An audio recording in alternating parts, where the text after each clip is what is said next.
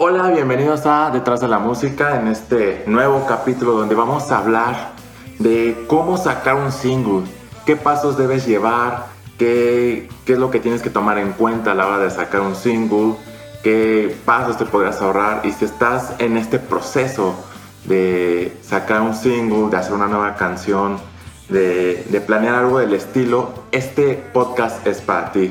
Así que te dejo con unos invitados que trajimos que nos han ayudado, o al menos en mi caso han estado en el proceso de, crecimiento de mi banda Virgil, eh, como lo es Leslie Sandoval, que nos ha ayudado con letras desde la primera canción, con Misael, que es este, bajista y nos ha ayudado bastante con ideas este, para Virgil.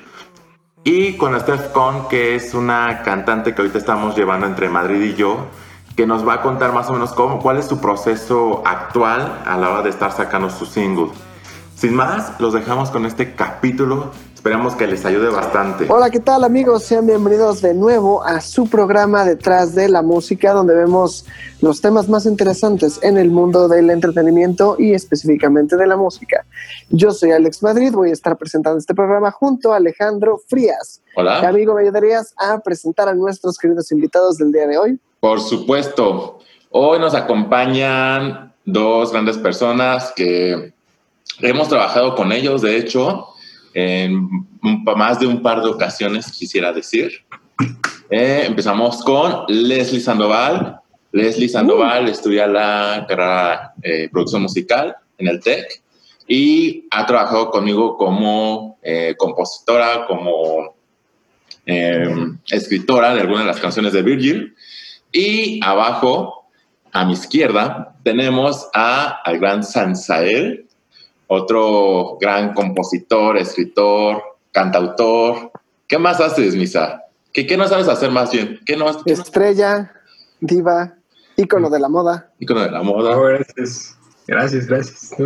A nada de tener que subir este video a Xvideos por su culpa. Exacto. Gran plataforma para subir esto. Claro. Gracias, gracias, amigos. Es un, es un placer estar aquí. Y bueno, pues, este. ¿De qué vamos a hablar? como- este, pues el día de hoy lo que tenemos es eh, curiosidad acerca de cómo se empieza en este mundo de la música, ¿no? O sea, ya hemos tenido gente con experiencia en este mundo, gente que ya ha subido X cantidad de álbumes, gente que ha tenido ya una larga carrera, ¿no? Eh, pero queremos saber también eh, la cuestión inicial, la mayoría de la gente que va a ver esto, ¿verdad? Lo ve porque quiere aprender, quiere saber cómo empezar, o sea, por dónde inicio mi proyecto musical, ¿no? Y creo que tenemos a dos personas que han estado en uno, en el caso de Leslie, en los proyectos de Alejandro, y está trabajando también, si no me equivoco, eh, si no me contaste mal el chisme, este, en Ahí proyectos propios, como, como viendo proyectos propios, ¿no? Y eh, mi queridísimo Sansael, pues ya tiene un proyecto bastante bien definido eh, y me gusta bastante, debo decirlo, soy tu fan. Así que, Somos. pues queremos ver esta parte, somos fans, claro, queremos ver esta parte inicial, ¿no? De cómo empezaron esta carrera. Para empezar, ¿cómo decidieron eh, eh, iniciar en el mundo de la música? Porque es algo difícil, claramente. Bastante. Una, una aventura, en efecto. Eh, si quieres contarnos un poquito eh, como tu experiencia, si quieres empieza tu misa. Ah, claro, claro. Eh, pues yo empecé eh, con la música, supongo que como muchos de, de nosotros, así de, de niño, ¿no? yendo a clases de, de música, como era mi, mi hobby de los fines de semana. Eh, y pues siempre lo vi así. Y fue hasta como mi, mi adolescencia que empecé a escribir rolitas. Y, y ya a la hora de tomar decisiones profesionales, pues fue. Me di cuenta de que, de que, de que quería, quería hacer esto por el resto de mi vida, como que no me imaginaba haciendo otra cosa. Em, y pues se, se juntaron los factores, tenía un par de, de canciones escritas, se las mandé a un amigo mío que creo que creo que también es amigo suyo, el, el queridísimo Nicolás Marín Arena. Claro que sí. Saludos a Gran amigo. Próximamente tiene que estar aquí. Próximamente tiene que estar aquí. Y, pues así empezó, así empezó todo. Justo le, le, dije a mi, a mi padre, aquí presente, aquí hasta al lado, mi, mi queridísimo mecenas. Este, hubo un día en el que fuimos a ver a el señor Augusto Bracho a una cantina. Y no sé si ubiquen a Augusto Bracho, si no, se los recomiendo bastante. Eh, y estábamos ahí en la, en la cantina mezcaleando y le dije a mi padre como de, oye viejo, quiero, quiero lanzar un, un sencillo y necesito dinero eh, para, para el estudio y así. Y, y, me, y, me, dijo, pues está bien, o sea, me dijo, pues ya te vas a, o sea, de todas formas, ya, ya te vas como a dedicar a esto, entonces supongo que, pues, pues adelante. Y, y pues así empezó todo. Em, sacamos ese sencillo. Em, ¿Cuál fue? fue Margarita Villú. Fue el primero. que tiene como un año, ¿no? Mm, sí, fue, fue en el 2019, me parece. me acuerdo que todavía en clases con Nicolás veíamos esa canción en particular como de masterización y nos lo daba de ejemplo y ahí fue como de, wow, o sea, Misa tiene buen rollo, cool. No sabía realmente lo que hacías fuera de una que otra cosita hasta que lo escuché y muy bien trabajado. Gracias, Madrid, ¿cómo que te gustó? Qué, qué, qué divertido que se crucen todas las... Y así funciona, ¿no? Y, y, qué buena onda también lo que comentas, ¿no? Porque siempre está como esta historia como trágica en el que como que los papás dicen, no, pero mi hijo va a ser DJ, ¿por qué? No, claro, y todo el mundo lo pregunta, ¿no? Es qué buena onda que en tu caso fue así con, con tu papá, ¿no? Que fuera como, bueno, a ver, ya te vas a dedicar a esto, pues ya hay que hacerlo de forma profesional, ¿no? Y que te apoyaran en ese aspecto, ¿no? Este, Leslie, en tu caso, ¿cómo fue? Mm, en mi caso es una historia muy, muy particular, muy curiosa. Eh, bueno, Sí, hasta Alejandro se ríe porque pues sabe de qué contexto estoy hablando realmente. Estuvimos en ese proceso. Estuvimos en ese proceso y voy a contar la historia de cómo llegué a ser un poquito de compositora lírica y todo esto, que me parece muy interesante. Eh, bueno, yo cuando tenía entre 11 y 12 años comencé con clases de piano, eh, comencé a entrar en la cuestión del violín, me gustaba mucho y hasta ahorita pues lo sigo practicando. Ahí fue cuando yo me di cuenta que la música era una cuestión muy importante de mí y que era algo que yo quería pues tener toda la vida, que era lo que me quería dedicar realmente. Pero había esta cuestión de, pues ya saben, ¿no? Los papás que quieren una cosa para sus hijos y los hijos quieren otra, ¿no? Entonces, en este caso, mis papás siempre quisieron que yo estudiara, pues, medicina, biotecnología, química. Lo que ellos buscaban era algo, pues, un poco más sólido, ¿no? Cuestión laboral. Y para esto yo, pues, seguía con mi idea de que la música era mi, mi camino y todo esto. Entré a la preparatoria y, pues, en eso empecé a escribir empecé a escribir y dije, ok, es algo como más hobby. En ese tiempo la escritura para mí era un poco más hobby y pues no lo había visto tan seriamente como lo veo ahora, ¿no? Em, lo que pasó fue lo siguiente, eh, yo conocí la carrera de producción musical y pues entonces fue de que decidí estudiarla, ¿no? Obviamente mis padres al principio se negaron, em, dijeron, no, tienes que buscar algo que te dé pues un mejor trabajo, ¿no? Que es todo lo que nosotros hemos escuchado de esta carrera, que, oye, ¿de qué vas a vivir? Que si vas a ser DJ, que si vas a terminar tocando en las calles, ¿no? Que esa es una industria muy difícil que muy pocos logran eh, sobresalir, ¿no? Y pues yo decidí aventarme y dije, pues vamos a ver qué, qué pasa, ¿no? Eh, yo entré a lo que es eh, la carrera de producción musical hace dos años y ahí fue donde conocí a Alejandro Frías, en donde estuvimos en un taller de composición lírica y musical. Y pues ahí fue donde salió todo, ¿no? Ahí fue donde yo descubrí que era muy buena para escribir letras y dije, wow, o sea, de verdad que esto me gusta y aquí soy. Y pues gracias a él fue que empecé como a pues hacer mis primeros pasos en este camino, que me invitó a ser parte de Virgin, me empezó a decir, oye, pues vamos a componer aquí, aquí vamos a escribir y todo, y me ayudó mucho a motivarme para pues salir adelante, y ahorita es lo que sigo haciendo. Eh, de verdad que amo mucho esto, quiero en un futuro volverme mucho más profesional y ser una gran compositora, no solamente lírica, también musical. Y pues nada, aquí, aquí ando. Que Bueno, la verdad por lo que cuentas, digo, yo la verdad no conocía tanto la historia, más de lo poco que en algún momento creo que comentaste o Alejandro me comentó, pero pues, está muy cañón, ¿no? O sea, tocas el violín, escribes, o sea, es algo más allá, ¿sabes? no mucha gente puede decir que puede hacer eso, ¿no? El, el, muy en lo personal, hablo en este caso, a mí se me hace dificilísimo escribir letras, así que el que lo hagas, la verdad es un talento increíble y qué bueno que lo desarrolles. Gracias. en el aspecto de pues, lo de las carreras, ¿no? Que decíamos, estas dos historias muy diferentes, en el caso tuyo de, pues, vete por una carrera que sí dé dinero, lo que sea. Exacto. Cuando seamos honestos, o sea, nuestra carrera paga y paga bastante bien. O sea, digo, se los digo desde mi vista de graduado, por así decirlo. O sea, sí paga, paga bastante bien, puedes conseguir trabajo de lo que se te antoje realmente, mientras lo busques bien. Así que creo que es un cierto punto de esperanza, ¿no? Para la gente que se dedica a esto, para la gente que quiere estudiar esto, creo. Creo que como toda carrera, o sea, y producción musical deja bien, pero mientras te sepas vender, Claro. Mientras consigas un buen sonido, algo sólido, que digas, ah, bueno, tengo un buen producto que ofrecer, ¿no? Creo que desde ahí puedes partir eh, en esto de la producción musical. Que bueno, sí se ha dado caso de gente que no produce también y cobra bastante. Pero creo que si eres, si eres coherente con lo que quieres, con lo que cobras y demás, ya estás del otro lado y te puedes ir hacia arriba. Yo siento que. ah, perdón. Eh, yo siento que aquí hay una cuestión de que la sociedad no ve como una carrera seria a lo que nos dedicamos realmente y cree que es algo que, pues, no tiene tanta importancia como, por ejemplo, ser médico, ser maestro, ¿no? Que, que es algo que debería de pues, ser como algo, ah, no, cualquier cosa. Entonces, por eso es que mucha gente dice, pues es que esto no va a tener ninguna fuente de empleo ni nada y nos menosprecian, aunque suene feo decirlo, pero realmente nos ven como si fuéramos una cosa cualquiera que no vale.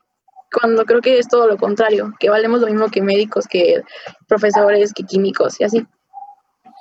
Claro, y creo que eso es algo muy del país. No sé qué opinen ustedes porque criticar ni nada parecido, pero creo que hay otros países donde se les da mucha más importancia eh, a, la parte de musical, no solo musical, sino también, por ejemplo, teatro, los, los theater kids, ¿no? Que, que, llaman en algunos casos, que dicen así de, bueno, ok, tal vez tienes actitudes para cantar, para actuar, para bailar, ok, pues te encaminamos hacia ese tipo de escuelas, ese tipo de cosas desde la preparatoria, ¿no? Que esos son como los típicos shows americanos que vemos, ¿no? De este tipo, o películas que vemos, ¿no? Y sí es cierto, la verdad es que sí hay mucho más apoyo y es como, bueno, tú que sabes que la chavita que canta en el coro de tu prepa va a acabar en Broadway, no lo sabes. Eso es lo, lo cool, ¿no? Eso es lo cool a, lo que le apuntan. Y creo que yo es algo que falta y creo que es muy difícil, volviendo al tema inicial de este, de este programa, ¿no? Eh, iniciar en este mundo, ¿no? Como que hay cierto miedo, ¿no? No sé si, eh, por ejemplo, tú, Misa, tuviste algún tipo de como eh, miedo o algo que te evitara lanzarte en un primera instancia. Sí, sí, definitivamente yo, yo, creo que ah, pienso mucho, porque he pensado mucho justo ahora con la cuarentena acerca del privilegio, ¿no? Y de las estructuras de, de poder de la sociedad. Y, y, es, es, terrible. O sea, dedicarse a la música es hasta cierto punto un privilegio. La cultura se ha vuelto un privilegio. Y, y eso está, está oscuro. Eh, pero, pero hablando, por ejemplo, yo, yo cuando, cuando, tuve, cuando decidí dedicarme profesionalmente a la producción musical y al arte en general, a la cultura, em, sí, sí tuve muchas, muchas dudas, porque no sabía realmente cuál iba a ser mi, mi aportación al mundo, ¿no? Siempre he tenido muy en mente como que, que, la, la, vida en sociedad la elegimos porque nos facilitamos la vida, ¿no? O sea, es, yo, no tengo que, que, hacer mi propio pan porque puedo comprar pan porque alguien ya lo, ya lo hizo, ya lo transportó, ya lo procesó, ya, ya está en la tienda y solo voy por mi pan. esa, esa, es la, la, razón por la que vivimos en sociedad y para dividirnos la chamba y generar empleos. Eh, y, la, parte, la parte de la cultura es, o sea, me, quedé pensando como en dónde entra, ¿no? Dentro de toda la dinámica social. Eh, Y dije, pues mejor, o sea, en vez, igual, igual solamente hago mis rolitas, las dejo en mi lab y, no sé, estudio economía o estudio medicina o estudio, no sé, actuaría o algo, algo, algo así, ¿no? O sea, tenía, de, chavito quería ser mecatrónico o algo así. Qué, fuerte, ¿no? O sea, la verdad es que creo que nunca habíamos, nunca nos habíamos metido como tan deep en algo de eso. La verdad, increíble. Buenísima tu reflexión. La verdad, muy, muy interesante. Más que nada por, eh, a mí me, me, suena mucho esto, ¿no? El decir, o sea, se dan cuenta que podemos estar haciendo música porque estamos tan adaptados a sobrevivir. O sea, ya no tenemos que, ya no es supervivencia, ya es, ya es algo inherente. O sea, sabes que vas a vivir al final de cuentas, ¿no? Que tienes tiempo de darte estos lujos, por así decirlo, ¿no? y, y, es muy interesante eso también porque creo que no está peleado. Creo que algo eh, bonito de nuestra profesión es que podemos ser eh, multifacéticos en cierto punto, ¿no? Eh, por ejemplo, que si nos gusta, creo que mínimo a los cuatro, nos gusta esta parte de de la moda y del estilo y demás, ¿no? Así que podemos también meternos esa parte y podemos, y es una profesión, inclusive yo estoy metido en ese rollo ahorita, así que claro que se puede hacer y se puede combinar, eh, meternos a cuestiones de otras carreras. Eh, Brian May, si no me equivoco, eh, corríjanme, no, no recuerdo bien qué otra carrera estudió. Es astrofísico. Astrofísico. O sea, nada que ver una cosa con la otra. Pero esa es la parte padre del ser humano actualmente, ¿no? Que no tienes que eh, dedicarte a una sola cosa, ¿no?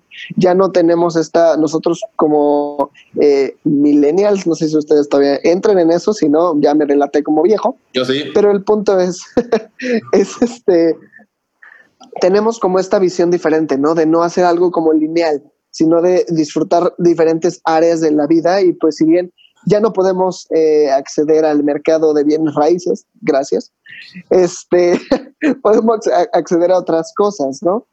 Y eso está, eso está increíble, ¿no? Que podamos eh, abrirnos más allá de esto y que tengamos estas opciones, tengamos este privilegio, repito, o sea, aprovecharlo también, ¿no? Por lo mismo, o sea, ahorita se, no, se nos va a unir posiblemente Steph, que uh. está estudiando comunicación y, va, quiere meterse a esto de la, música. En lo personal, pues yo que me cambia la cara de negocios y sigo con claro. la de producción. ¿No? Y sigues haciendo música y no está peleado. O sea, por ejemplo, he visto gente que pues, sí llega a criticar ese tipo de decisiones, ¿no? De, oye, pero te cambiaste de carrera, oye, pero ¿por qué te estás dedicando a algo que no es música? Pues porque soy una persona multifacética, porque soy un ser humano, porque tengo la habilidad de crecer, ¿no? Creo que eso es importante. Y sigues haciendo música. Aquí quisiera hacer un pequeño énfasis. creo que no lo mencioné anteriormente porque se me hace que es algo, bueno, eh, que a lo mejor me hace ver como una persona un poco complicada. Eh, yo antes de estar en producción musical, bueno, estoy en producción musical y luego me cambié a biotecnología y regresé a producción musical. Y ahorita que estás mencionando lo de las personas que somos así de diferentes facetas y que podemos tener diferentes disciplinas, en ese aspecto yo tengo esa cuestión de que me gusta mucho la cuestión de químico, biológico y, y todo ese aspecto y la cuestión artística. Y a veces es un conflicto porque no sabes realmente si perteneces a una perteneces a otra. Y dices, oye, pero es que no tiene nada de malo pertenecer a las dos o incluso a otras tres disciplinas o así, ¿no? Claro, me, da mucha risa que luego en el TEC uno está enfermo y llega Leslie, ¿ya te tomaste esto? esto es muy divertido porque es como esa mamá que, que todos necesitamos dentro del TEC. Pero está súper padre porque justamente es, lo que hablamos, ya no te tienes que enfocar en una sola cosa como antes, ¿no?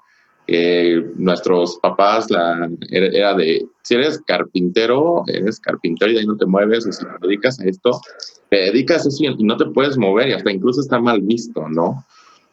De hecho, acaba de unir Steffi. Este, Hola. Justo estábamos hablando de Hola. comunicación y ahorita estamos viendo lo de lanzar un single contigo. Pues, o sea, lo que entendí de la plática es que están hablando de cómo en sí no tienes que estudiar música para dedicarte a eso o, estudiar lo que quieres para, dedicarte a eso, ¿no? Por ejemplo, yo estoy en comunicación, que pues no siempre fue mi primera opción, yo les había comentado a, a los dos Alex, pero, sí, pero o sea, en sí es un hobby que me apasiona y es a lo que quiero dedicarme en la vida, pero sé que también tengo que tener un plan B, ¿no? Y no por eso quiere decir que va a estar en segundo lugar la música. Claro, digo, creo que tenemos la ventaja de hacer esto. No es por demeritar tampoco la cuestión de ser músico, productor, demás, porque es una carrera muy válida y es una carrera muy bonita. Y claramente eh, yo al estudiar esa carrera, pues sí tengo que dar mi punto de vista de que estudiarlo es muy bueno. Pero también tenemos la eh, facilidad de que puede ser algo autodidacta, ¿verdad? No es como que digas un médico autodidacta, bueno, ahí sí tal vez eh, nos metemos en problemas, ¿no? O sea, ahí sí hay un problema, claramente. Pero en nuestro caso. De cómo abrir a la gente, creo que eso no podría ser tan factible. Claro. Hace poco vi una serie donde una. donde quieren aterrizar un avión y dice, bueno, aquí hay un video de YouTube de cómo aterrizar un avión en, en un apocalipsis, ¿no? Y es como de, ah, tal vez en ese escenario funcione, pero en otros probablemente no, ¿no? Pero creo que lo que dijo Leslie se me hace muy interesante y creo que es importante. Eh, en vez de que yo no lo tomaría como el, no quiero verme como una persona complicada, sino al contrario, soy una persona complicada, soy una persona compleja, soy una persona que abarca más allá una sola cosa. Es bueno, hay que celebrar eso, ¿sabes? El, el tener esta visión de no solo hacer las cosas en forma lineal, creo yo, es algo que hay que celebrar, es algo que hay que eh, aplaudir de cierta forma, ¿no? Lo interesante es cómo aterrizarlo. Exacto. Claro. E, eso, eso me ha pasado porque, por ejemplo, soy, estuve en producción, me gusta la fotografía, le un poco al video, estoy en negocio y demás, y de repente es como, ¿cómo te vendes? ¿Sabes? Claro. ¿Qué eres? Porque de repente es no sé, Alejandro Madrid, productor, eh, Leslie, eh, este, compositora, esto, pero como dice Leslie, si te gusta esto, si te gusta el otro, y si eres bueno aparte, ¿cómo te vendes? Claro, pero eh, también en este mundo actual, cuando intentas intentarlo de la música, y no me dejarán mentir, ¿no? actualmente tienes que ser un poco todólogo, de cierta forma, ¿no? ya no es nada más de, bueno, soy el artista y traigo mi guitarra y así, grábenme. Eh, sí se puede, pero ¿qué creen? En este punto de nuestra historia no podemos ir a ningún lado, estamos encerrados. Así que imagínense, ¿cómo podemos hacer esto? ¿no? O sea, ¿cómo podemos empezar en este mundo eh, de la música si no sabemos de algo de producción, algo de ingeniería de audio, eh, algo de marketing inclusive, que no tiene nada que ver con esto, negocios? O sea, creo que es importante, inclusive contabilidad, ¿no? Para saber, o sea, cómo poner tus impuestos. Tan fácil como eso, o sea, cómo ser un adulto funcional. Que de hecho, así que regresando al tema principal de cuál es el proceso o, cómo lanzarías tu primer single, es parte de todo esto, porque al estar en la industria independiente, tienes que saber componer, escribir, un poco de grabación, un poco de producción, un poco de fotografía, un poco de marketing, un poco de branding. O sea, tienes que saber de todo porque si no tu producto no se vende. Claro. Y, que entrando a esta parte, ¿no? De cómo sacar tu primer single, ¿no? Hace un poquito eh, saqué un video en el que de hecho tú participaste, este, y quiero ver cuál ha sido como este proceso, ¿no? Para ustedes. Eh, sienten miedo, sienten esta cuestión de no sé si va a pegar, no sé si no, será lo suficientemente bueno, etc. Si quieres, empezamos contigo, Steph, que estás... Ok, bueno, pues o sea, retomando mucho lo que dijo Madrid, pues, o sea, yo estoy a punto de lanzar mi primer single con ustedes. Este, la verdad es que, pues, como comentaba, cantar es mi pasión, me gusta mucho y, pues, o sea, siento que es lo que quiero hacer con mi vida, ¿no? Pero en realidad nunca me metí tanto como a ver eso de branding o ver como producción, cosas así, porque realmente me aterran las computadoras, punto A. punto B, pues, o sea, como que, no sé, siento que tuve como que esa espinita siempre en la vida de a lo mejor en algún momento se te va a quitar la música, pero también se luchaba como con lo de no, o sea, realmente lo que tú quieres es la música. Entonces siento que eso como que me impedía, este, no sé, como adentrarme más, me daba miedo. Bueno, me sigue dando miedo, ¿saben? Como lo importante para mí no es llegarle a muchísimas personas, pero lo que quiero es que a las personas que les llegue les llegue lo que estoy como contando con mis canciones, ¿no? O con las canciones que vayamos a sacar. Y ese es mi miedo como en el primer single, ¿no? Porque pues es contigo, Alex, este, y la neta no, o sea, te digo, no me sentía como identificada con la canción. Poco a poco le fui agarrando cariño y ahorita la amo, ¿sabes? Y creo que eso es lo que quiero transmitirle a las personas, o sea, el amor que le puse a esa canción al interpretarla y pues el sentimiento que quiero llegar con esa canción. Y ese es un miedo, no lograrlo. Pero cuéntanos cómo ha sido este proceso, o sea, como de, ok, voy a hacer un single. Para ti, o sea, lo que has visto, ¿qué es lo que hay que hacer? O sea, desde bueno, o sea, la composición ahorita ya no, ya no fue parte de ese proceso, pero por ejemplo, que la fotografía, que el branding, que todo, eh, todo este proceso, ¿cómo ha sido para ti o qué es lo que puedes ver que antes no veías? Pues es mucha autoexploración, ¿sabes? O sea, en Madrid he visto mucho tema de branding, de qué, quiero, qué imagen quiero vender, porque es muy importante. O sea, yo sinceramente contaba como de, no, pues, o sea, si eres como la chica que canta, te van a recordar como la chica que canta, pero no, es como, ¿qué te hace a ti diferente a los demás? O sea, porque chicas que cantan, chicos que cantan, hay millones, y hay millones que lo hacen mejor que yo, y hay millones que lo hacen peor también, pero, o sea, esa cosa que te identifica es lo que estoy aprendiendo, y realmente, o sea, sí nos costó bastante como encontrarlo con Madrid, porque era como, es que yo me siento así, asado, y me decía, pero ¿qué más? Y o sea, ya poco a poco fuimos encontrando. ¿Por qué le gritas a Steffi Madrid? O sea. Me emociono. Pero ¿qué más? Dime de ti. No, claro, es que... ese es el punto. O sea, al final lo que dice ella, ¿no? O sea, llegar como a este. No sé si vieron esta película. Yo uso muchas referencias de películas y más animadas. Este, eh, creo que se llama eh, Rise of the Guardians, si no me equivoco, donde sale Santa Claus y algo así, ¿no? El punto es, o sea, buscar este core, de ti, ¿no? O sea, ¿qué es la parte central de uno, ¿no? Más como artista, creo que es importante buscar ese punto central de, de, uno, ver qué quieres decir para empezar, ¿no? Y ese es el punto, cuando empiezas como artista es buscar, uno, ¿cómo me voy a llamar? O sea, ¿quién soy? Desde ahí es importantísimo, ¿no? O sea, ¿cómo llegaste al nombre de Virgil, por ejemplo? O en el caso de Steph, o cuál va a ser el de Leslie en su momento. Que para, para ser este, sinceros, esa es una parte muy importante que yo en su momento no vi y que ahorita ya va a ser un poco complicado cambiar, porque te metes a buscar Virgil en Spotify o en donde sea y salen 100 resultados antes, ¿sabes? Y, ya después ya fue cuando lo analicé fue de fuck, ¿sabes? Bueno, ya, ya estamos, ya, ¿no? Pero por ejemplo, agarrar un Sansai, agarrar un Steph Cont, este, MDRD, que son cosas que no son tan tan comunes. No te creas. ah, bueno, sí, tuvimos ahí un asunto con M. Jordi, ¿verdad? con un colombiano guapo. Pero no es lo mismo uno a 10 Virgil antes y, claro. y súmale que peleas con, contra el jugador del Manchester United que se llama Virgil. Entonces, si buscas en YouTube, encuentras eso. Y buscar el nombre es muy importante y eso es algo que a lo mejor me hubiera gustado que alguien me hubiera dicho antes de, o sea, yo lo escogí por el libro de El psicoanalista, no porque me identifiqué y demás, pero si lo hubiera visto desde otro punto de vista que ahorita estoy, pues posiblemente no, no ya nos llamaríamos Virgil. Gran historia, o sea, ah, mínimo tienes un poco más de imaginación, ¿no? O sea, el mío es solamente mi apellido sin vocales, o sea, o sea, mínimo tienes un poquito más de imaginación. Pero yendo es como esto, sin E, sin las vocales, que ahora es JNS.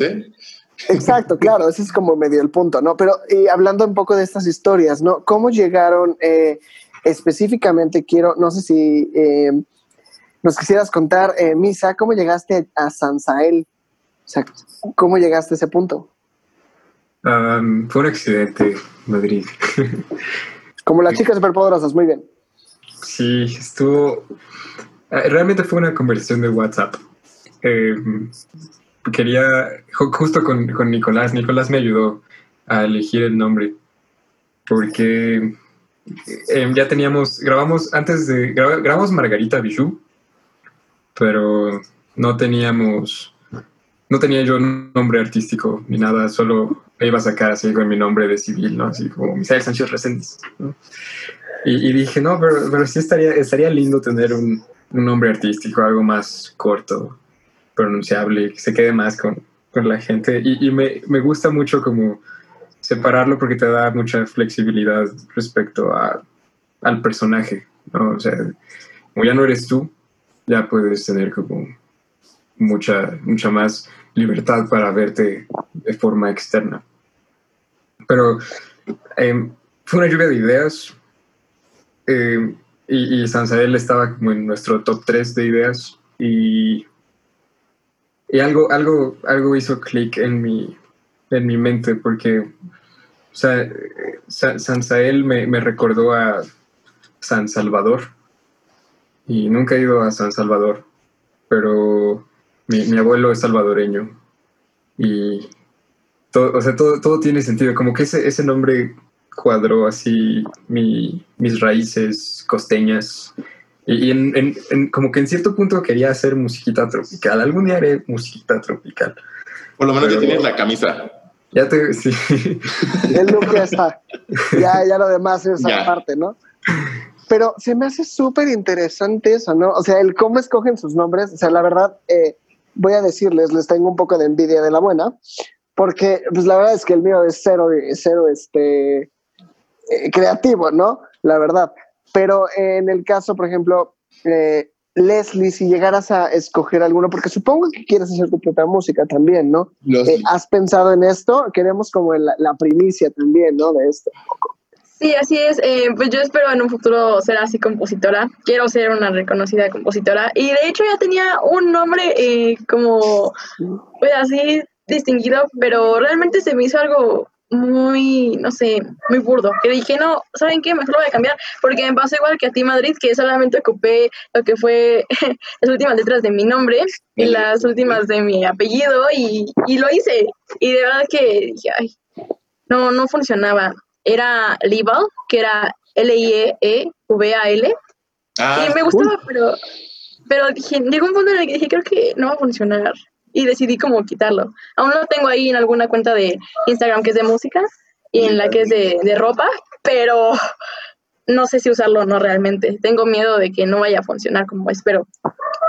Claro, ¿no? Y creo que eh, Misael dijo algo muy interesante hace poquito, porque creo que estamos hablando eh, no sé si han notado, eh, ha salido mucho la palabra, eh, tengo miedo, me da miedo, esto sí. me dio miedo, etc. ¿no? Y creo que es impresionante cómo nosotros eh, enfrentamos estos miedos, ¿no? Creo que es interesantísimo cómo nos volvemos más grandes al enfrentar estos miedos, ¿no? Y creo que todos ustedes pueden estar relacionados, por ejemplo, al salir a un escenario. Esos segundos previos a salir, que dices, ya no hay más ensayos, ya no hay más nada, es el momento. Ya estoy a dos segundos de salir, ya no puedo hacer nada más que vomitar tal vez encima del escenario, pero fue, esperemos que no pase eso. Este, pero es interesantísimo cómo vencemos estos miedos, ¿no? Y más en, en esta carrera, en esta área que estamos haciendo, es mucho de vencer miedos, ¿no? Creo que el iniciar como artista, creo que el punto focal sería vencer tus miedos, ¿no? No sé qué opinan ustedes. No hay una fórmula, no es como las demás carreras que, ah, tienes que hacer esto, esto, esto y esto para hacer esto y, y listo, ya estás del otro lado. No, la música te puede llevar a 20, 100, 1000 de caminos diferentes y luego ni siquiera depende de ti. O sea, de repente es de que te escuchó el productor de no sé quién porque su tío o el sobrino le enseñó un video y le gustó, etcétera y puedes llegar a ser muy este, así a, a, la fama, al estrellato, por decirlo así, que le ha pasado a muchos. Como puedes estar 20 años trabajando con tu música, metiéndole, invirtiendo. Exactamente.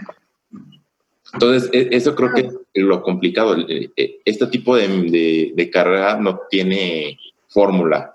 Pasa con, yo creo que también con comunicación, pasa con artes plásticas, pasa con con que este ya se nos fue. Pasa con todo esto, ¿no? Sí. Señor Stark, no me quiero ir. Así pasa, amigos, pero dificultad técnica, pero siempre se puede solucionar. Esperemos que regrese en unos momentos. Eh, pero pues continuemos con esta parte, ¿no? Este, con cómo lograron ustedes vencer esto, o sea, apoyo de familiares, el ustedes decir, me pongo la camiseta y digo, voy a ser músico, voy a ser productor, porque puedo, porque quiero. ¿Cómo lo hicieron? Mm, Pues yo realmente llegó un punto en el que me harté.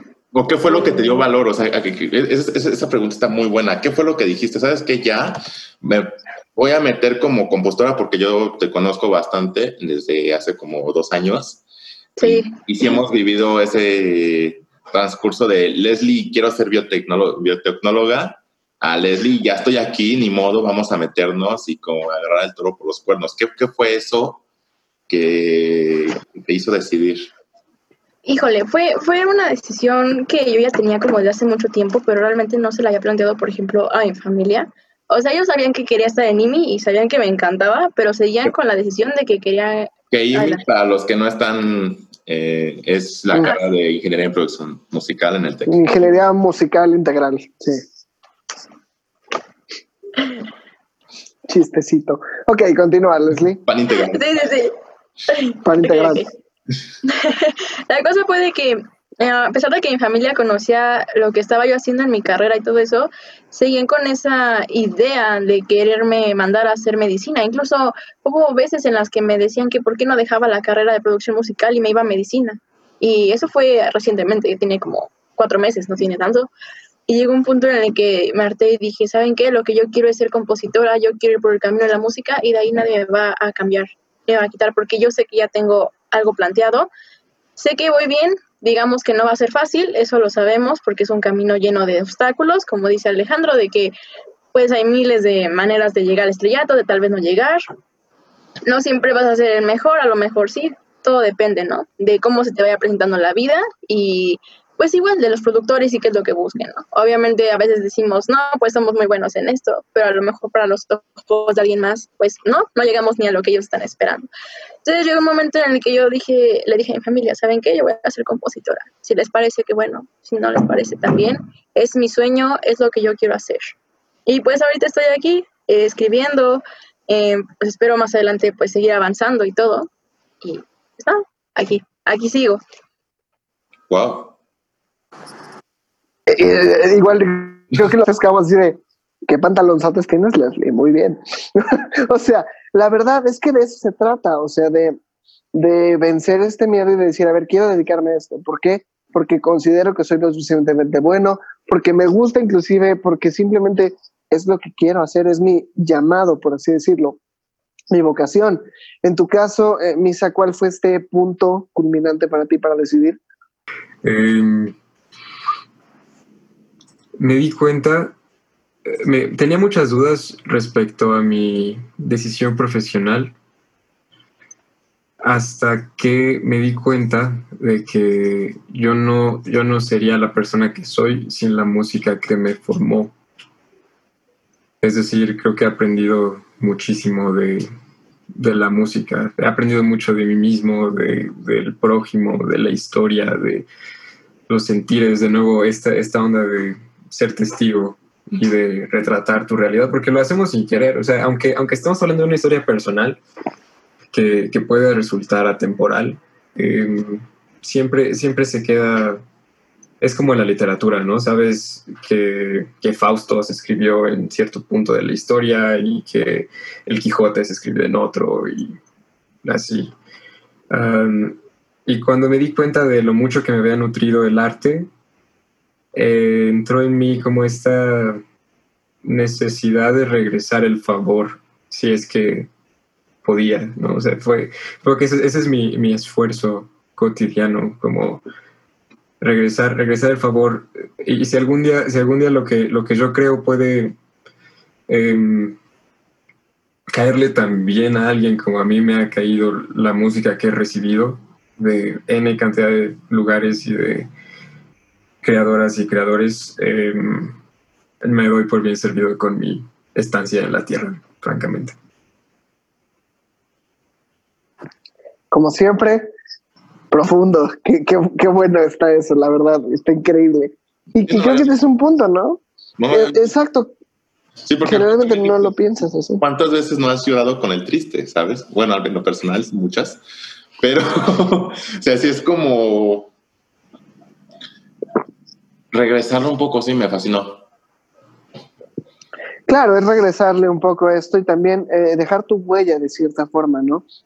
Eh, quieras o no, hasta que el último fan de, en el caso que mencionas, José José, se muera, va a seguir vivo en nuestros corazones. Así que eso es muy impresionante. Creo que es la única forma, fuera de los Horrocrux, de volverte inmortal, ¿no? Así que eh, está increíble, ¿no? El que puedas realmente llegar a eso. Y, ok, ya teniendo todo este background de qué es lo que hemos hecho, cómo nos hemos eh, metido en esta carrera de la música. Ahora, ¿cuál, los tres, bueno, bueno, creo que todos hemos lanzado un sencillo o estamos en proceso o estamos, hemos estado en el proceso de uno. Para ustedes, para, ustedes, para ustedes, ¿cuál es el proceso o qué es lo que les hubiera gustado que les dijeran a la hora de, sacar su primer single? O sea, por ejemplo, Misa, tú que ya sacaste varios singles, que mandaste alguno, un EP, si no me recuerdo, por Drive a tus seguidores, ¿qué, hiciste o qué, qué te hubiera gustado que te dijeran al principio, que después te diste cuenta? Por ejemplo, yo el nombre ya lo mencioné hace rato. ¿O cuál fue tu proceso? Cuéntanos. Yo creo que de los aprendizajes más interesantes que he tenido con los, con los sencillos ha sido en la parte visual, porque nos concentramos, bueno, yo al menos me, me concentraba mucho en, bueno, me sigo concentrando, ¿no? Porque pues es finalmente mi chamba, em, en cómo suena el, el, producto final y junto con las personas que estén mezclándolo eh, o masterizándolo. estamos siempre, siempre concentrados y concentradas en el sonido, en la sonoridad del material. Y al principio em, como que era muy, era muy ligero en cuanto a los visuales de mis canciones. Em, tenía, tenía algo en mente y lo comentaba con... tuve, trabajé, estoy trabajando con un ilustrador, un, un ingeniero del, del TEC, justo que igual hablando de gente polifacética, es un, es un compa que estudia ingeniería mecánica, creo, y dibuja muy bonito, ¿no? Así tiene en su, en su tablet como ecuaciones de un lado y dibujitos del otro y así se va saltando. Y, y pues le, le dije, o sea, en ese, en, ese, en ese entonces estábamos conviviendo mucho y le dije que si me ayudaba con con los visuales de, de estas dos canciones que fueron eh, Margarita Bijou y Hambre Venegas. Pero ya para cuando lancé Revolver, eh, me di cuenta de que la parte visual también tiene mucho que contribuir al mensaje. Entonces decidí como tener más control, digamos, sobre el visual. Y supongo que algo, algo que me hubiese gustado que me, que me dijeran algo que me hubiese gustado descubrir antes era que, que puedes aprender cosas en el proceso, ¿no? que, que descubres, o sea, a veces como, como decía este Alex al principio, esta, el estatus el, actual de la industria demanda ser a veces todólogo. Eh, entonces... Regresamos al principio. Sí, hay que saber un poquito de todo y, justo um, para, para, dar un mensaje em, como holístico, digamos, desde hablando como del holismo de la obra, así viéndola completa, sí creo que a veces es importante meterla, meter cuchara en, en, en, en la parte visual.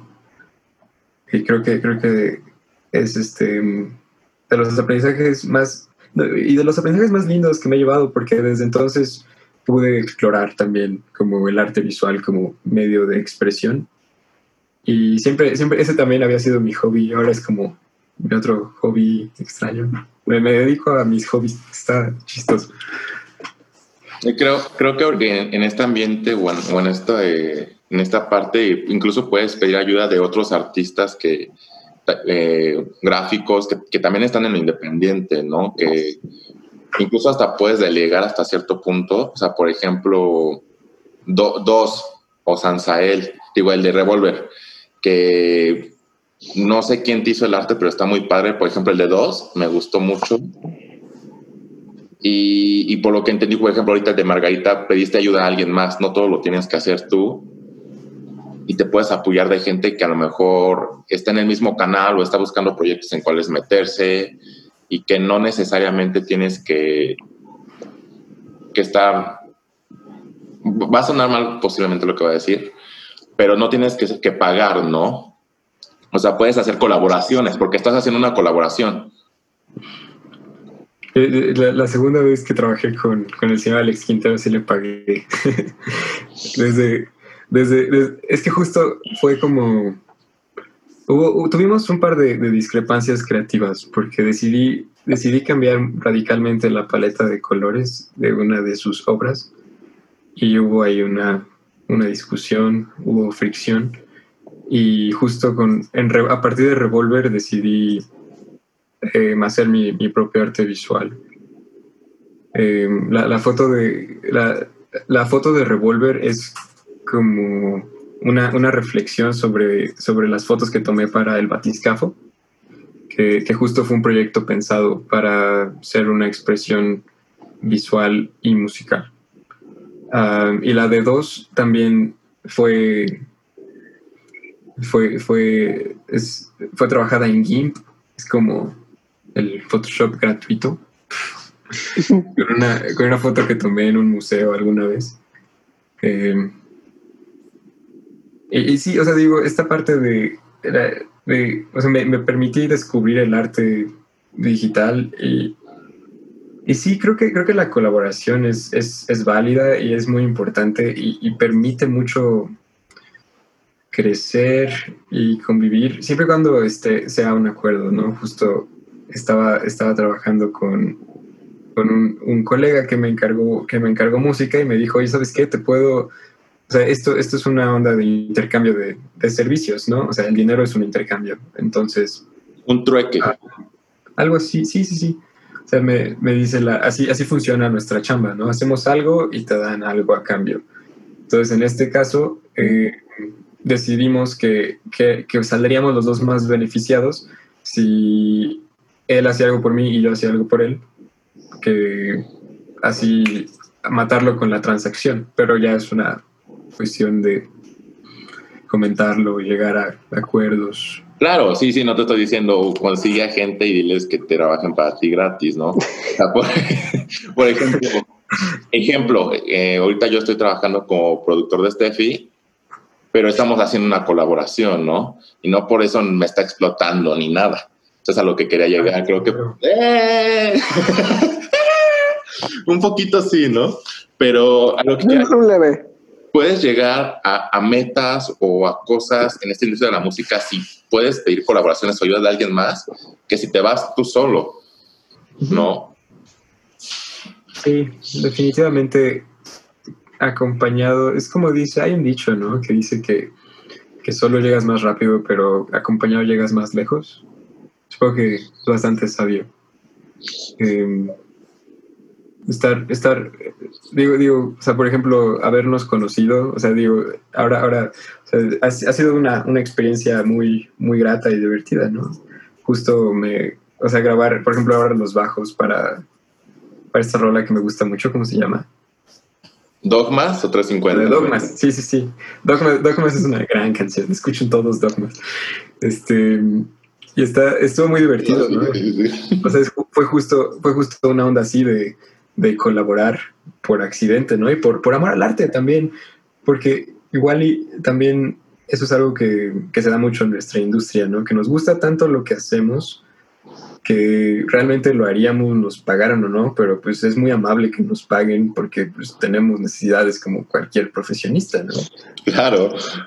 Claro, eh, a, algunos tenemos que comer, algunos no, eh, es totalmente normal, pero creo que es importantísimo eso que dices, ¿no? El, este proceso, ¿no? De darte a abrirte a otras áreas, creo que es buenísimo. Por ejemplo, te entiendo perfecto en la parte visual, yo ahorita estoy en un proceso muy similar, y justamente, ¿no? Lo que decíamos, eh, lo que decías, ¿no? De eh, el caso de Dogmas, que creo que eh, varios de los que estamos aquí, sin contar a Steph, obviamente, trabajamos en esa canción, ¿verdad? Así que... De hecho, todos Creo que fue... Todos trabajamos en, en, esa canción de cierta forma. Así que es muy interesante cómo personas que tal vez no teníamos algo en común o algo para qué estar, creo que mínimo en mi caso, eh, la única razón por la cual yo tenía como contacto con ustedes era porque les daba clase o algún taller de algo, si no me equivoco. Así que el poder este, trabajar de diferentes formas, el ver diferentes formas de hacer las cosas, eh, por ejemplo, el trabajar con Misa, eh, buenísimo en esa canción porque realmente fue de, damos una idea general y salió lo demás, ¿no? Y estuvo increíble. Eh, lo mismo, eh, voy a aprovechar un poco también cuando trabajamos con otro artista que ya estuvo en este podcast, Bruno Green. No. Eh, fue un proceso muy similar con el bajo y ahorita que una de mis canciones también la, la estoy trabajando con, con Misa en, en los bajos, que está buenísimo eso también. Creo que es interesantísimo cómo al inicio eh, y tal vez a futuro también podemos llevar este camino eh, acompañados, ¿no? Uh -huh. Podemos colaborar, podemos apoyarnos en proyectos, podemos eh, lo que hacen tú y Leslie, por ejemplo, Alex y Leslie, se me hace increíble lo que hacen con Virgil juntos, eh, eh, trabajando Gracias. en letras, música, esa, esa combinación. El caso de Steph, lo que está haciendo Alejandro también con ella, creo que es increíble esa, esa colaboración, esa, ese eh, compartir talentos, ¿no? Creo que es algo de conocimiento, algo de talento y no lo explotas, no lo compartes con otras personas, pues se va a la basura, ¿no? Siempre he pensado que esto no es una competencia, sino que es una cuestión de colaborar, de compartir. No es competir, es compartir. Creo yo eso eh, en cuestión de nuestra carrera, en cuestión del arte, en cuestión de música. Y creo que lo que dijo Misael ahorita es totalmente cierto y concuerdo completamente. Y eh, siguiendo este hilo, ¿no? En tu caso, Steph, ¿cómo ha sido eh, este proceso con Alejandro? de producción, grabación, contigo. etc. ¿no? Uy, no, es pésimo, ¿eh? O sea... No es cierto, no es cierto. Por fin, por fin alguien me va a poner en mi lugar. Vamos, Hazlo por todos Ahorita nosotros. sacamos los trapitos sucios, mira. No, o sea, está increíble, la verdad. Lo pongo ahí. no, la verdad es que, o sea, creo que tiene que ver mucho con la química que hagas como en equipo, porque la verdad es que Alex y yo desde la primera junta que tuvimos fue como fluir bastante, o al menos así lo sentí yo, no sé, Alejandro. No, sí. O sea, creo que por algo, de hecho, eso, eso, que dices, la química es muy importante y creo que aquí, por algo estamos los cinco aquí, todos tenemos muy buena química entre todos porque sabemos que todo es en pro al producto. Esa es otra cosa muy importante. Todo tiene que ir en pro al producto que es una canción. Pero bueno, sigamos escuchando fin. no, justo, o sea, Alex siempre me lo ha recordado como esto es para el producto, pero, o sea, también no me quiero este, clavar a eso. O sea, quiero que crezcas como, como persona y como artista, ¿sabes? Y yo lo mismo, o sea, sé que a lo mejor no le puedo aportar mucho en cuanto a tecnicismos en dentro de la industria, porque la verdad él me lleva ventaja en eso. Pero, o sea, ah, dos, tres, pero, o sea, él sabe que cualquier cosa de comunicación o de información, o sea, yo, o sea, trato de mantenerme aquí y, o sea, tenemos amigos en común que también nos mantienen aquí así de, pues esto, el otro, y volvemos al tema de no encapsularnos en algo, o sea, ¿por qué encapsularnos en la música? Hay muchas formas para explotar como artista que no necesariamente van por el camino musical. Y, o sea, siento que encontrar personas que te vayan abundando como en ese aspecto, no importa del área, es lo que hace que brilles como persona y como artista. Y la neta creo que eso es lo que estamos logrando este Alex y yo como mancorna ahorita. sí, me gusta bastante. Muy bien. Si no estuviéramos ahorita, por ejemplo, en cuarentena, porque por ejemplo ahorita Steffi va a lanzar su primer single y como estamos en cuarentena, pues sí tenemos que hacer mucho todólogo en todo el asunto. Tu hermana es tu fotógrafa, por ejemplo. Mi hermana me, me ha ayudado en algunos videos, etcétera. Pero justo si no estuviéramos en cuarentena, eh, Steph y yo tenemos algunos conocidos que ya nos hubieran ayudado con la fotografía. Eh, de hecho, Leslie, ahorita que recuerdo, Leslie estuvo en esa canción. en, en tu primer single. Hola. Leslie está en todo. Sí, de hecho, Leslie nos ayudó en los coros, ahorita que me acuerdo. Oh, por Dios. Sí. Vaya. Hola. Sí. Sí, no, esa vez estuvo, estuvo muy cool. Esa vez estábamos, ¿qué eran las 3 de la mañana, Alejandro? ¿Lo normal? No, ¿Lo normal? lo normal, lo normal. Me habló y me dijo, oye, ¿quieres ¿Cómo? escribir una canción? Tengo una canción, ayúdame con los coros. Y dije, ah, va, va. Y lo sacamos. Fue un ontas lírico. Ajá. Muy bien. Siempre es un ontas lírico, siempre es como de, mm, y yo así de, bueno, está bien. Leslie sabe que si le mando un mensaje a las 3 de la mañana, no es para mandarle un Uber, es para decirle necesito que me ayudes con una letra. Exacto. Qué buena referencia. Muy, muy buena, extraña referencia, pero buena. Creo que sí funciona en general, ¿no? Eh, eh, el cómo logramos hacer eso, ¿no? Me acuerdo también eh, de, eh, regresando un poquito a Dogmas también, que fue eh, mientras grabábamos, no me acuerdo qué instrumento, creo que el bajo, si no me equivoco, ahí mismo hicimos la letra entre todos, así de, ¿qué palabra queda bien? Esta, sí, ¡uh! Y así Sí. quedó esa Leslie letra. estaba en clase, yo la saqué de clase. Me sacó del laboratorio de física, me mandó un mensaje y me dijo, ven al estudio de grabación, ¿te interesa esto? Y corrí y dije, ok, voy, voy. Y ya, Ajá. llegué y empezamos a componer así. Ni siquiera le dije, fue como de, estoy en el estudio, ¿te interesa esto? Vente para acá. No me interesa, casi casi no me interesa si estás en... No me interesa qué estás haciendo. Y, y me dijo, esa es la canción que estábamos componiendo, vamos a cambiar algunas cosas, así que te vamos a seguir componiendo. Y yo de, ah, pues, jalo. Y dije, bueno, y ahí voy. La, la pregunta aquí es, ¿valió la pena? Valió mucho la pena. Cada canción que hago con Virgil vale mucho la pena, de verdad. Confirmo. Yo como oyente, súper confirmo. Ok, entonces, cuéntanos, Leslie, en tu caso, trabajando con Alejandro y con Virgil, eh, ¿cómo ha sido tu proceso? ¿Cómo lo has, eh, cómo lo has sentido? Inclusive también trabajando conmigo en, en, en algunas cosas también. ¿Cómo han sido estos procesos? ¿Cómo, ¿Cuál ha sido tu viaje? Wow, eh, es un proceso que me encanta describir, de verdad me, me alegra mucho como poder contar esto. Eh, siempre que vamos a empezar una nueva canción, pasa que Alejandro me manda como la maqueta musical. Generalmente es de que él tiene siempre casi toda la música y todo, y me dice, oye, ayúdame a poner la letra. Como lo comentó hace ratito de que, oye, esto es disponible, ayúdame a hacer coros, ayúdame a hacer versos, todo eso. Nosotros empezamos a componer hace dos años, ¿sí? ¿Dos años, Alejandro? Noviembre del 18. Ah, mira, ve, noviembre del 18, año y medio. Y empezamos con una canción que se llama Lienzos, que por cierto, pues no ha salido, no sabemos si va a salir. Saldrá en algún momento. Y bueno, ahí empezamos, ¿no? Yo empecé ahí a escribir todos los versos y ella tenía los coros y todo. Eh, decidimos darle a esa canción como una pequeña pausa y empezamos con lo que era Mentirías, Entiendo, 350. Y bueno, de ahí nos seguimos, ¿no? Amor de Cristal, Cenizas y todo. Eh, generalmente cuando él me manda una canción, bueno, la base de una canción, lo que me da es el contexto. Y me cuenta, por ejemplo, oye, es que me quiero basar en esta historia que tuve con tal persona, o esto que vi, que lo que viví, o sea, que pasó. Y empiezo yo a, a hacer ahí como una pequeña investigación de qué tipo de cosas es lo que está buscando él transmitir en la canción, ¿no? Me Le empiezo a llama por chismear, empezamos a chismear sobre qué queremos hablar. Es que no quería decir eso. Es que Ah, no quería perdón. decir chismear, pero bueno, este, sí. este, este programa es pro chisme, debemos decirlo. Si quieren este, balconear gente también es válido, es pro chisme todo esto. Sí. Bueno, resulta que las canciones de Entiendo Mentirías 350, Alejandro, si me permites decirlo, son para una persona especial que tuvo Alejandro hace algún tiempo. Ya lo dijiste. No, se la dedicó, de ahí salieron, un éxito total, y entonces me empezó a contar de esta historia de desamor, ¿no? Ya saben, eso, cómo inició y todo. De ahí yo empecé a, tomar lo que son pues sentimientos principales, que era lo del despecho, traición, no sé, tristeza.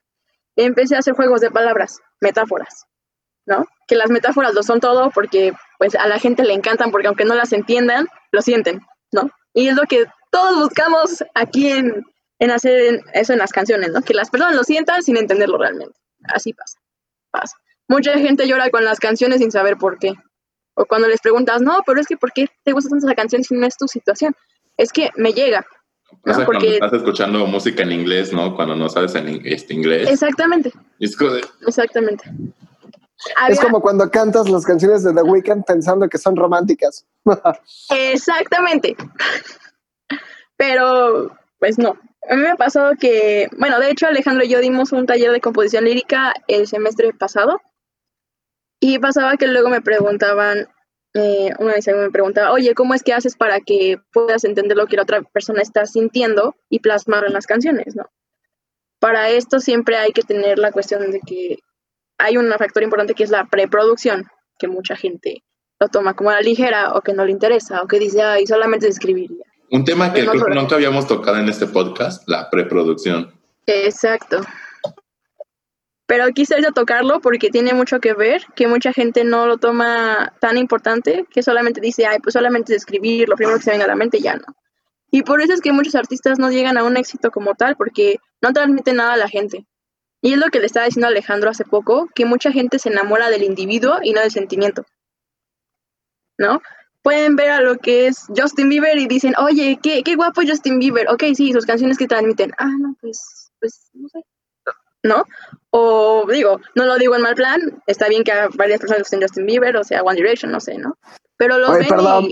Beauty and a Beat es un rolón. Ah, no, sí, yo no dije que no.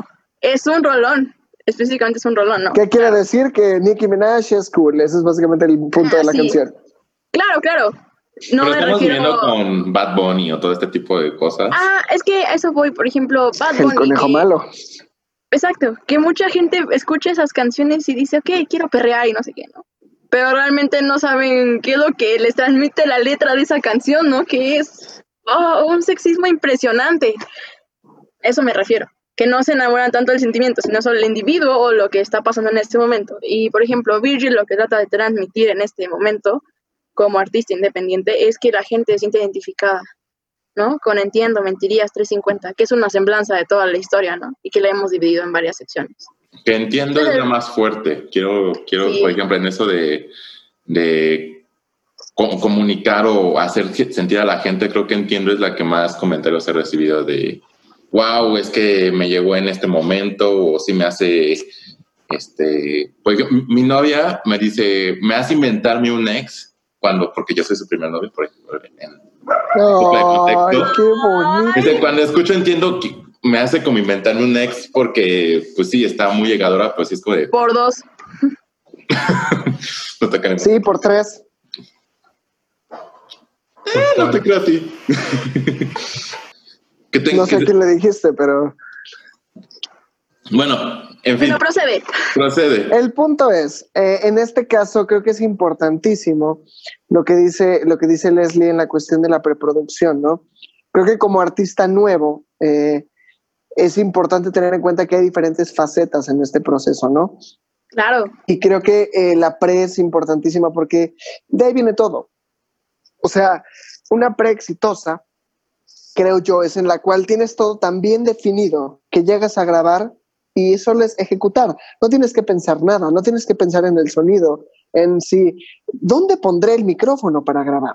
No, obviamente no, ese no es el punto. El punto es, ya sé lo que voy a hacer, sé dónde lo voy a poner, porque sé lo que quiero obtener. Hablo en cuestión de ingeniero de grabación. Eh, ya sé lo que quiero hacer en cuestión vocal, porque ya sé qué efectos voy a poner en mi voz. Eh, ya sé qué tipo de distancia voy a poner al micrófono si me alejo, si me acerco como vocalista. Ya sé qué baquetas voy a ocupar, ya sé qué cuerdas voy a ocupar como bajista, guitarrista, etc., ¿no? Así que creo que es importante el darnos cuenta de esto y el dar esto como punto a los artistas nuevos, ¿no? Que creo que poca gente lo, lo toma en cuenta al 100, creo, en algunos puntos. Y igualmente quiero eh, pasarme a la cuestión de eh, cómo es eh, ser también músico, no solamente artista, ¿saben? Eh, y en esto quiero eh, meterme un poquito más con Misael, que ha estado como artista invitado en varios proyectos en los que lo he invitado. Por ejemplo, Bruno en la canción que te, que te acabo de mandar, ¿no? Quiero saber también para las personas allá afuera que no son artistas per se, sino que quieren ser músicos de sesión. ¿Cómo ha este proceso para ti? Um, creo que también ha sido un accidente. Em, así. em, no sé, fue. Es, pues, es como eh, Alex, Alex eh, Frías, porque los dos son Alex. Este.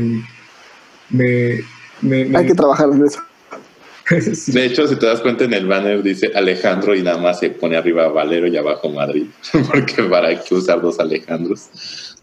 Qué, qué- qué buen marketing. Prosigamos.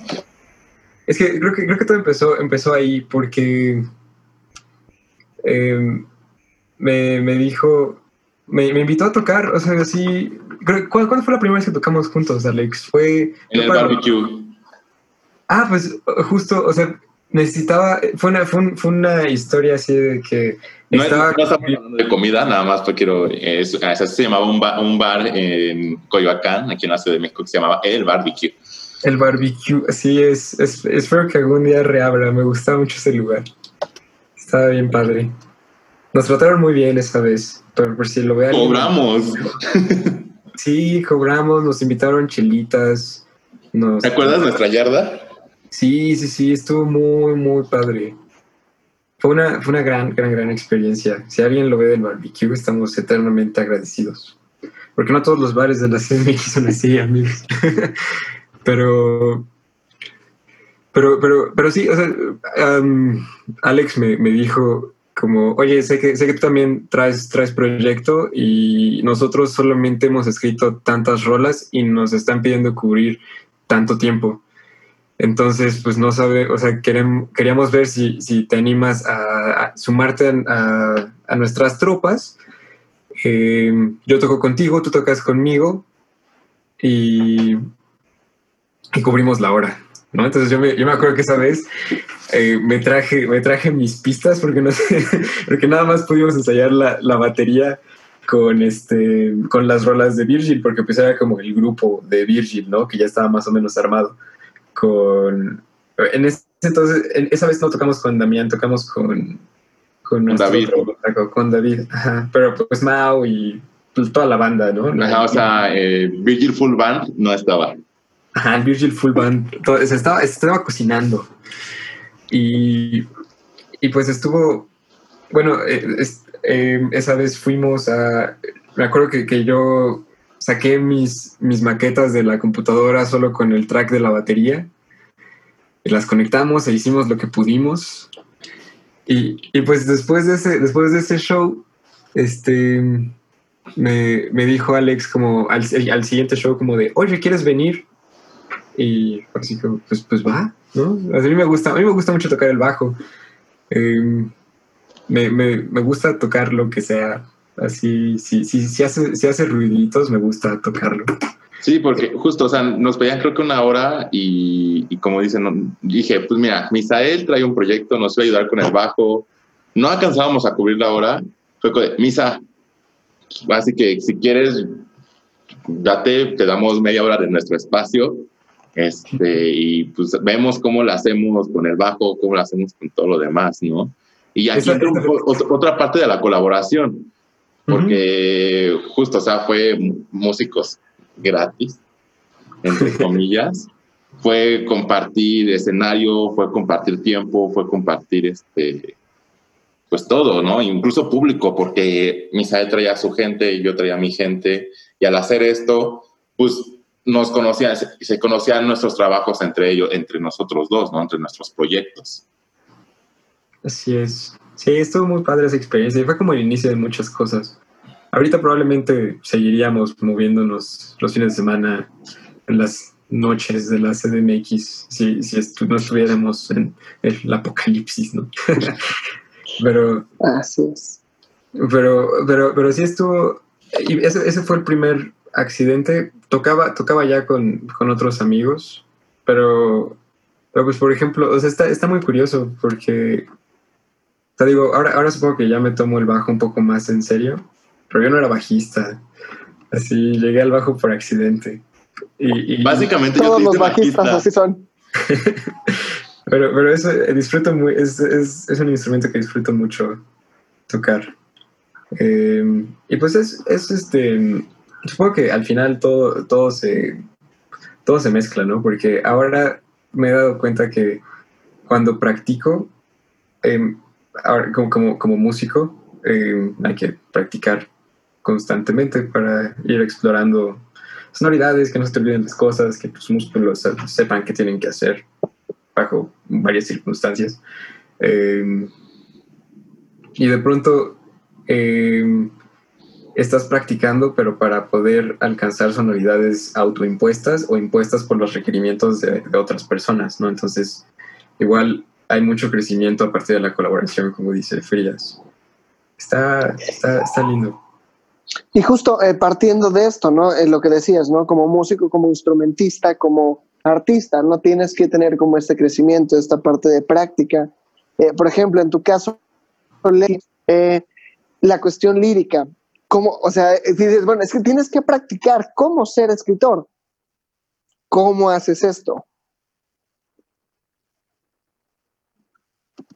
Ah, pues bueno, en mi caso, lo que he tratado de hacer últimamente en la cuarentena ha sido como, de hecho me compré un libro que es acerca de un profesor que es de Berkeley y te explica cómo ir construyendo una letra poco a poco desde la parte artesanal, ¿no? Que es desde contar una historia, meterte en la historia, tratar de sacar palabras de esa historia y volver a unirla. No sé si me explico, pero es como desarmarla y volver a armarla desde tu perspectiva. Entonces me he estado centrando mucho en eso, también he estado buscando concursos de composición lírica y todo para seguir mejorando y practicando y todo. Y me he basado mucho en lo que son las metáforas, que como lo dije anteriormente es algo de lo más importante que se me hace que debe de haber en una canción, para que pueda haber esa parte artística, pero también esa parte empática que haga que la gente siempre esté pegada ahí y que haga ver que no solamente es un artista, sino también es como un ser que está sintiendo lo mismo que tú has sentido en algún momento, ¿no? De amor, de soledad, de, lo que sea. Muy bien. Creo que es un punto importante, ¿no? Como el no darnos cuenta de decir, bueno, es que cómo empiezo a escribir una letra, ¿no? ¿Cómo practico este eh, músculo, al final de cuentas, que es el eh, estar escribir y escribir letras para que tengan sentido, ¿no?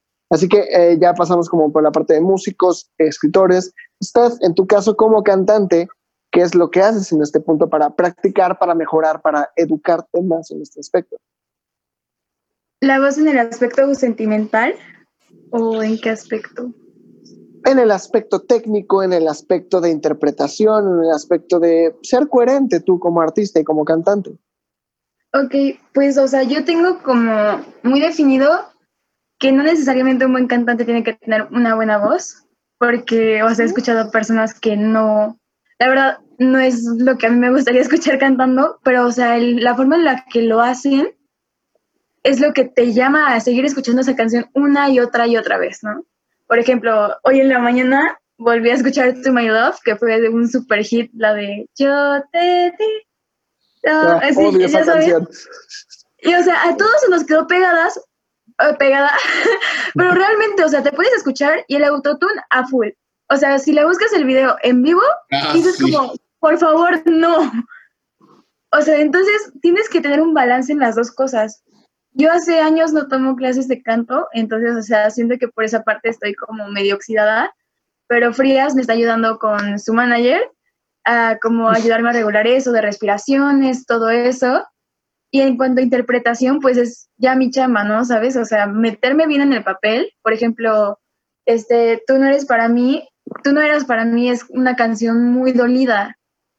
Y entonces es meterte en ese papel de señora dolida y cantarle, es que, o sea, te quiero aquí, pero no, no eres para mí, así que vete. Entonces, creo que mientras tengas el balance de las dos, puedes sacar un single espectacular. Digo, vamos a verlo próximamente. Pero sí, o sea, tienes que enfocarte en transmitir, ¿sabes? Porque si no es un éxito vacío, ¿sabes? O sea, es algo comercial que va a estar a lo mejor pegando un rato, pero ahí se va a quedar, nadie más lo va a recordar. Como tu My Love. Y, o sea, ajá, justo. Justo, o sea, porque Puede ser. realmente te pones a pensar y yo no conozco, al menos en mi caso, yo no conozco ninguna otra canción de esa chica. De esa banda no conozco nada más. One Hit Wonders. Sí, y o sea, la verdad, hoy que la escuché fue como, wow, ¿hace cuánto salió? Como cinco años, y hace cinco años no la, no la escuchaba. Porque fue eso, su momento y bye. Y al menos yo como artista, yo sí quiero que, que mi trabajo progrese. Creo que todos queremos eso, ¿no? O sea, Sí, Leslie con sus letras, Sansael con, con sus canciones, Virgil, MRG, MDRG. o sea, Es difícil de pronunciar, yo lo sé. Perdóname, perdóname. Todos son Pero es- letras. Sí, pero pues creo que es eso, ¿sabes? Ese balance es lo que lo es todo. Y si le puedes echar un poquito más del sentimental, ya la hiciste, sinceramente. Creo que es un excelente punto. Exacto, es como cocinar así eh, cool. Y, y creo que ya eh, como último punto también para no, no abusar de su tiempo y demás, este, creo que es importante también ver la parte visual de su proyecto, ¿no? Eh, eh, ¿Cómo ven esto? O sea, la parte ya eh, de grabación, de música, letra, ya lo hemos visto, pero ustedes cómo consideran esta parte visual? Eh, por ejemplo, Steph, yo he estado trabajando contigo en estos aspectos también, eh, pero quiero saber, por ejemplo, en el caso de eh, los tres, ¿cómo valoran este punto? ¿Qué le podrían decir a un artista nuevo así de, ok, tu parte visual eh, en tu proyecto también es importante? Eh, si quieres, empezamos eh, contigo, Leslie, en tu, en tu caso, ¿cómo lo ves? Que a ti también te gusta esta parte. Claro, no, a, mí me encanta la parte visual de, de cómo me presento ante las personas, ¿no?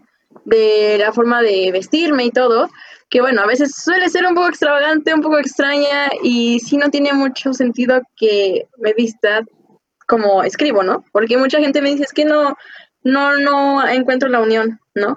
Pero realmente eh, me enfoco más como en las letras que en la cuestión de moda. Me gusta mucho vestirme de una manera extraña porque siento que soy una persona muy extrovertida y como mis letras se basan mucho en metáforas, no busco que las entiendan, busco que las sientan, ¿no? Entonces mi ropa no busco que entiendan el estilo, sino busco que sientan que pueden vestirse como quieran sin que les importe realmente lo que la gente vaya a decir, ¿no? Claro, con estilo y obviamente sabiendo qué, qué onda, ¿no? Qué va con qué y todo. Y creo que es una parte muy importante porque cuando te vendes, la gente lo primero que ve es como, wow, la ropa, ¿no? Dices, ok, esto refleja si tienes seriedad, si tienes profesionalismo, qué es lo que estás buscando, ¿no?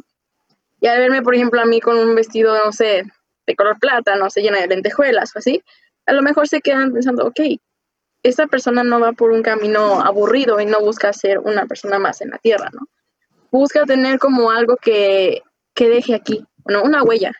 Y creo que eso es lo que me gusta plan- plantear en mis letras, también en forma de vestir. Entonces, para mí es un punto muy, muy clave.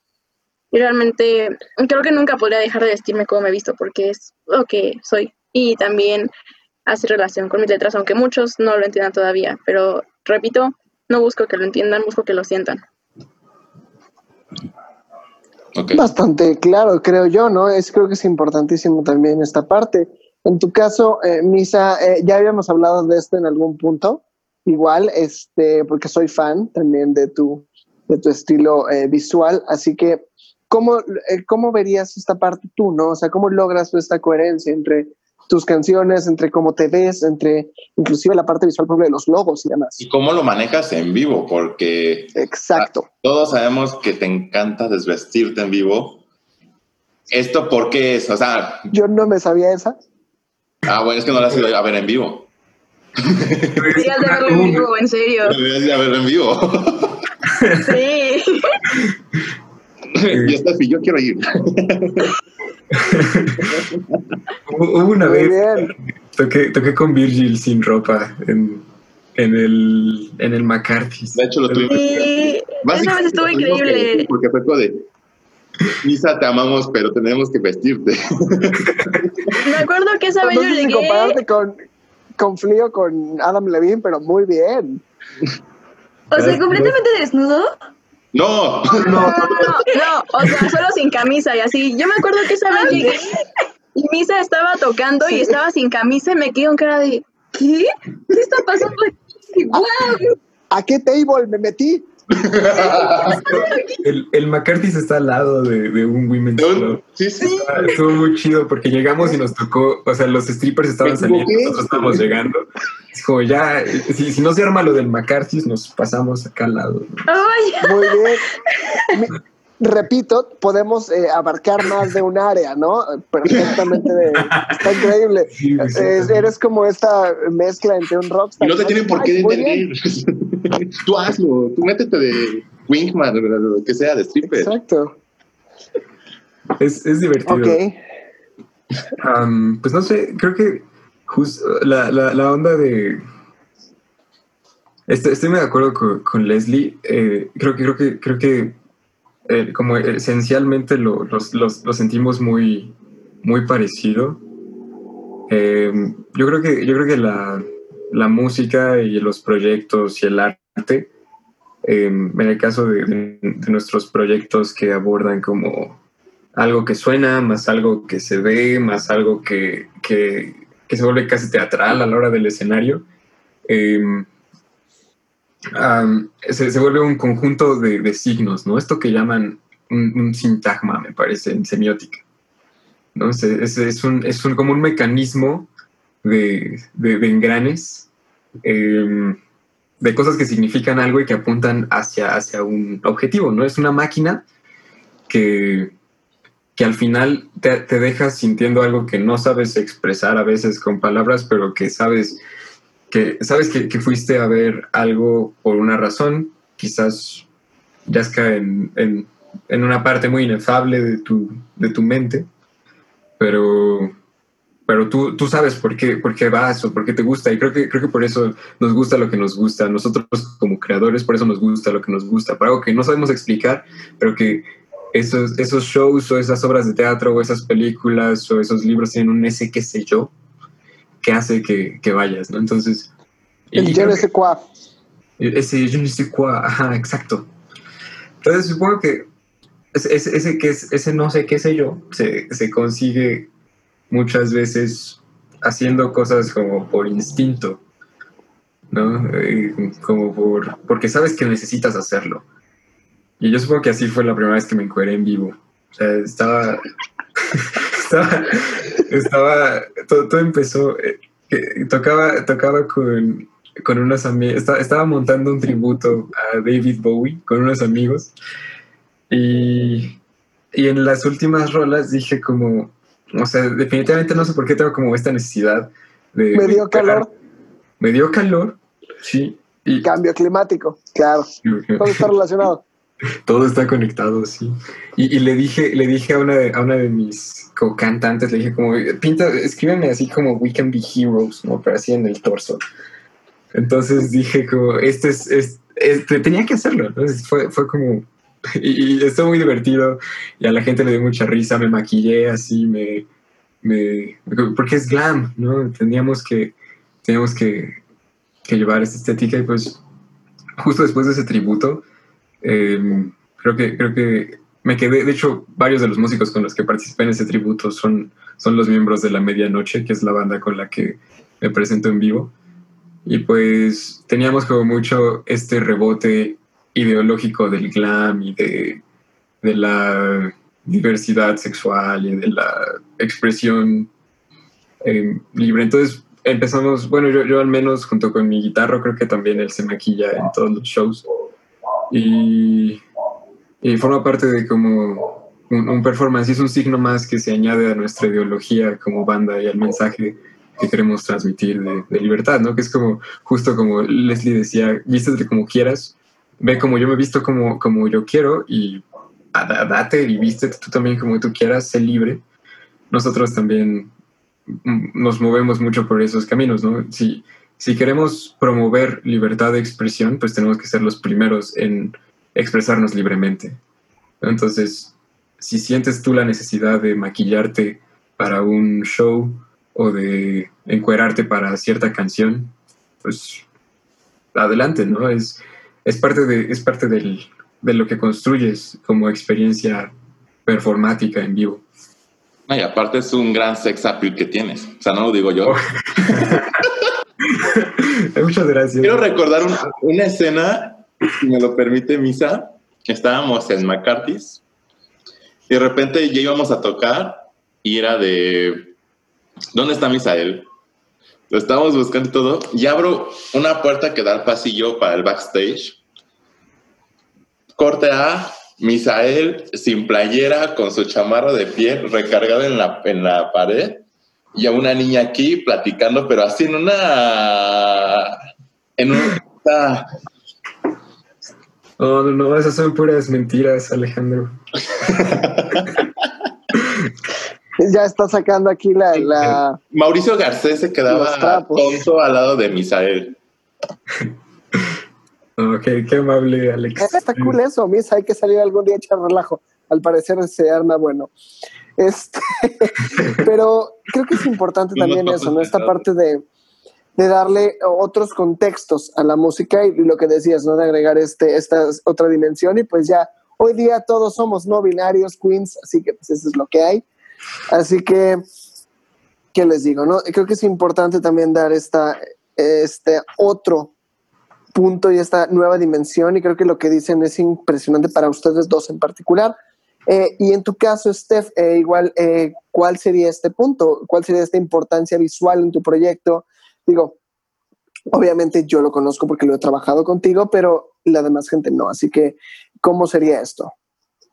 Claro, o sea, el mío creo que es más sencillo porque, o sea, mi idea de imagen que quiero dar es algo más como Girl Next Door, o sea, como alguien que puedes encontrarte en la vida cotidiana. Y pues la verdad, o sea, me pego mucho a eso, y, pero sí siento que es como un plus enorme, ¿no? O sea, yo no quiero caer en sexualizaciones en la industria, no quiero caer como en cosas así, porque es algo que se vive realmente y creo que ese era uno de mis grandes miedos también como para meterme en cuanto a música, y pues al hablar contigo, Madrid, hablar con Frías y ver que, o sea, no necesariamente tenía que ponerme algo súper entallado para cantar algo, fue algo súper cómodo para mí, un como descanso, porque podía ser realmente yo. Y eso es lo que quiero como que transmitir en, en las canciones, ¿no? autenticidad. Y, o sea, por ejemplo, como decía este Sansael, él quiere libertad, se libera al 100. Y eso está súper padre, la neta. Este... Afortunadamente no al 100. bueno, al 80, ahí, ahí va, lo, lo regula él. Ganaría más dinero. en efecto. Pero, o sea, sí, o sea, como que mientras tú te pegues al mensaje que quieres dar, este, creo que está completo. Y en cuanto a audiovisuales, siento que es mucho plus porque siento que eso también ayuda como a recordar, ¿sabes? Yo ahorita tengo súper presente el álbum de Dua Lipa por sus audiovisuales, por la forma en que lo, estuvo promocionando todo. O sea, neta, diosa, ¿saben? O sea, exacto. o sea, son cosas que necesitas jugar como artista. Y pues volvemos a lo de no encapsularnos, ¿no? O sea, a lo mejor yo quiero ser The Girl Next Door, pero pues también The Girl Next Door tiene sus facetas. Y pues, o sea, ¿quién dice que en algún momento va a haber canción que sí diga como neta, aquí no, el de su madre, porque se arma. o sea, neta se arma. Pero sí es como tener tu, tu base, tu imagen, pero saber que puedes romper también con ella.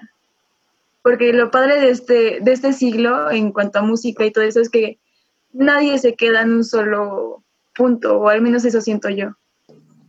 Perfecto, pues creo que siguiendo con esta, esta temática de usar muchas frases en este en este programa.